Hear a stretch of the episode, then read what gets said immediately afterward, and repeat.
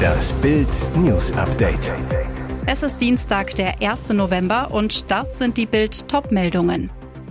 Schüsse, Brandstiftungen, Jagdszenen, Halloween-Randale in Deutschland. Klimaforscher geht auf Klimakleber los, das ist fürchterlich und völlig inakzeptabel. Unfalldrama in Hessen, Biker überfährt Fußgänger. Schüsse, Brandstiftungen, Jagdszenen, Halloween-Randale in Deutschland. Es scheint sich ein Halloween-Ritual abzuzeichnen. Immer wieder nutzen vor allem Jugendliche den Halloween-Abend, um Polizisten anzugreifen und zu randalieren. So musste auch in diesem Jahr in vielen Bundesländern die Polizei in der Nacht zu Dienstag gegen viele Gewaltgruppen vorgehen. In Hamburg kam es am Abend zu regelrechten Jagdszenen.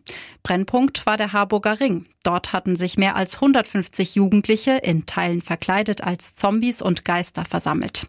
Doch es ging ihnen nicht um Süßes oder Saures.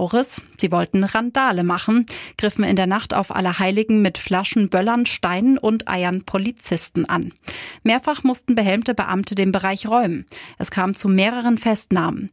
In Horn gingen innerhalb von einer Stunde mindestens sechs Müllcontainer in Flammen auf. Massive Angriffe auf Polizeibeamte an Halloween auch in Berlin-Gesundbrunnen. An der Badstraße und Brunnenstraße gab es am Abend ab 20 Uhr ebenfalls Angriffe auf Polizisten. In der Potsdamer Straße, Pallasstraße zeigte die Polizei ebenfalls starke Präsenz. Es kam zu Auseinandersetzungen. Der Polizei gelang es vereinzelt, Tatverdächtige festzunehmen. Die Ermittlungen zu schwerem Landfriedensbruch und versuchter schwerer Körperverletzung laufen. Klimaforscher geht auf Klimakleber los. Das ist fürchterlich und völlig inakzeptabel. Sogenannte Klimademonstranten behindern in vielen Städten Deutschlands immer wieder den Verkehr, nehmen dabei sogar mutwillig den Tod von Unfallopfern in Kauf, weil Rettungswagen durch die Blockaden behindert werden. Professor Mujib Latif ist wohl das bekannteste Gesicht der deutschen Klimaforschung. Er warnt seit Jahrzehnten vor den dramatischen Folgen des Klimawandels. Aber jetzt ist dem Präsidenten der deutschen Gesellschaft Club of Rome der Kragen geplatzt. Zu Bild sagte er, es ist furchtbar und kontraproduktiv. Das Vorgehen der Klimakleber ist völlig inakzeptabel. Diese Leute machen mit ihren Aktionen mehr kaputt, als sie erreichen wollen. Latif wendet sich zudem dagegen, dass Chaoten in Museen wertvolle Bilder versauen. Er zu Bild. Auch diese Anschläge auf Bilder sind ein No-Go. Das geht gar nicht. Der Klimaforscher sieht auch seine jahrelange Arbeit durch die Chaoten in Gefahr. Dieses Verhalten wendet sich am Ende gegen die Klimaforschung und gegen diejenigen, die wirklich was erreichen wollen. Wenn das so weitergeht, heißt es, die Klimaforschung ist unseriös und das wollen wir nicht.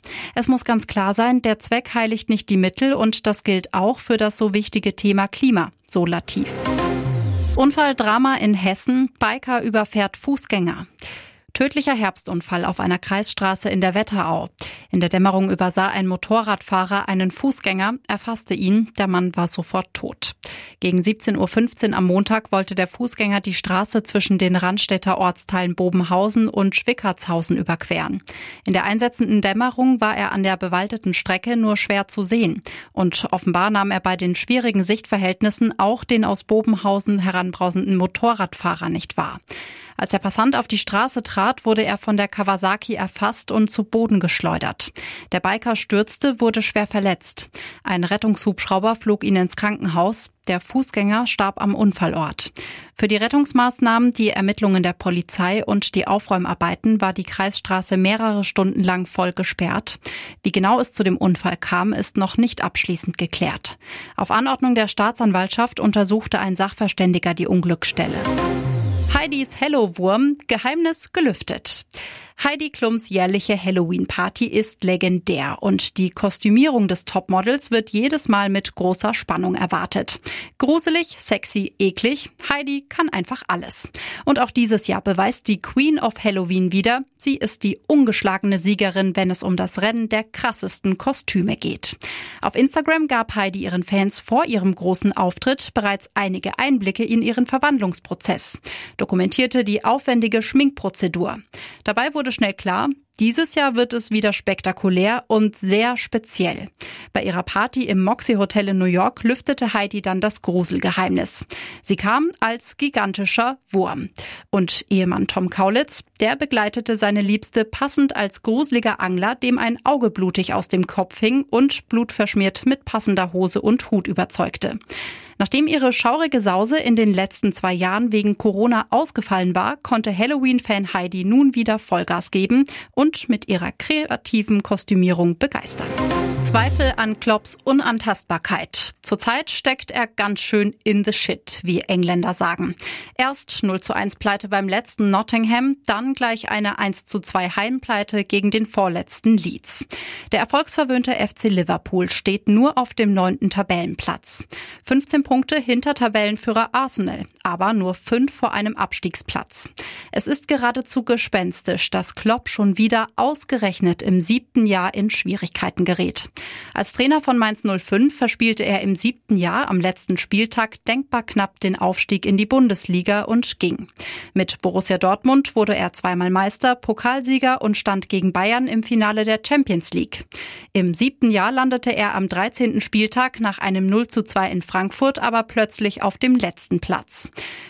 Klopp löste seinen noch laufenden Vertrag auf, führte den BVB noch auf Platz 7 und ging. Kritiker behaupten, Klopps Powerfußball würde auf Dauer jede Mannschaft überfordern.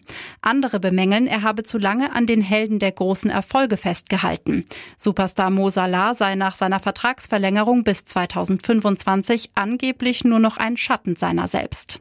Es heißt, Jürgen Klopp sei in Liverpool nach wie vor unantastbar. Aber bleiben die Erfolge dauerhaft aus, dürften auch in der Premier Premier League die Gesetze des Profifußballs greifen.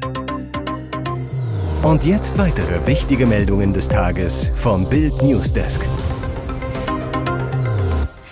Ob Camilla das amusen wird? Dass König Charles III. nicht immer ganz treu war, ist spätestens seit der Scheidung von Prinzessin Diana bekannt. Der einstige Prinz von Wales hat seine erste Ehefrau vor und während der gemeinsamen Zeit mit der heutigen Queen Consort und seiner großen Liebe Camilla betrogen. Jetzt tauchen neue irre Liebesgerüchte um den englischen König aus dem Jahr 2003 auf, die sicher kein Lächeln in Camillas Gesicht zaubern dürften. Das heutige Königspaar war zu dieser Zeit bereits offiziell liiert, allerdings soll Charles damals angeblich noch einmal in alte Muster verfallen sein. Das Pikante daran, die Spur soll ins schwedische Königshaus führen. Während die Welt aktuell auf die fünfte Staffel des Netflix-Erfolgs The Crown wartet, wird der britische König immer wieder von dunklen Momenten seiner royalen Geschichte eingeholt. Nach dem Maxit, dem Tod seiner geliebten Mutter Queen Elizabeth und den schweren Stunden der Trauer wird es nun etwas skurril. Der britische Mirror schreibt, dass Charles im Jahr 2003 mit der Schwiegermutter der schwedischen Prinzessin Madeleine eine Affäre gehabt haben soll. Die Münchner Opernmäzenin Eva Maria O'Neill soll den damaligen Prinzen zu einer Wohltätigkeitsveranstaltung im österreichischen Salzburg eingeladen haben und Charles sei der Einladung gefolgt. Dabei sollen sich beide sehr nahe gekommen sein.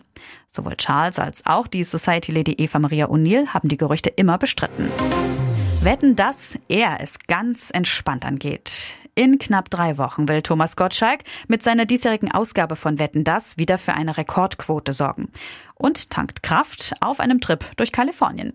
Satte sieben Wochen Liebesurlaub gönnt er sich mit Freundin Mariam Ross, lässt Bild mit exklusiven Fotos teilhaben. Wir reisen viel. Las Vegas, Santa Fe und Sonnenuntergänge auf unserem See. Sein Haus liegt am privaten Stausee Malibu Lake in den Santa Monica Mountains. Auch Karinas Tochter Melinda ist zu Gast. In einer Woche tauscht das Paar die Sonne Kaliforniens gegen das Rampenlicht in Deutschland. Gottschalk wird am 9. November in Passau mit dem MIE Kunst Award für sein Lebenswerk geehrt. Hier ist das Bild News Update. Und das ist heute auch noch hörenswert. Kreml-Tyrann will Europa einfrieren, so will Putin den Krieg doch noch gewinnen. Es läuft nicht gut für Kriegstreiber Wladimir Putin. Die Ukraine konnte in den vergangenen Wochen viele Orte wieder zurückerobern. Gleichzeitig ist die Motivation für einen möglichen Gegenschlag auf Seite der russischen Soldaten denkbar schlecht. Und der Krieg kann sich noch eine Weile hinziehen. Dies geht aus einer Bewertung der russischen Offensivkampagne des Institute for the Study of War hervor. Atomangriff eher nicht. Für die Experten des ISW ist es am plausibelsten, dass Russland bis weit in das Jahr 2023 hinein konventionelle Militäroperationen durchführt, anstatt zu taktischen Nuklearwaffen zu greifen oder seine Ziele zurückzuschrauben. Putins großes Ziel, die westliche Unterstützung der Ukraine brechen. Das härteste Mittel von Putin, ein kalter Winter.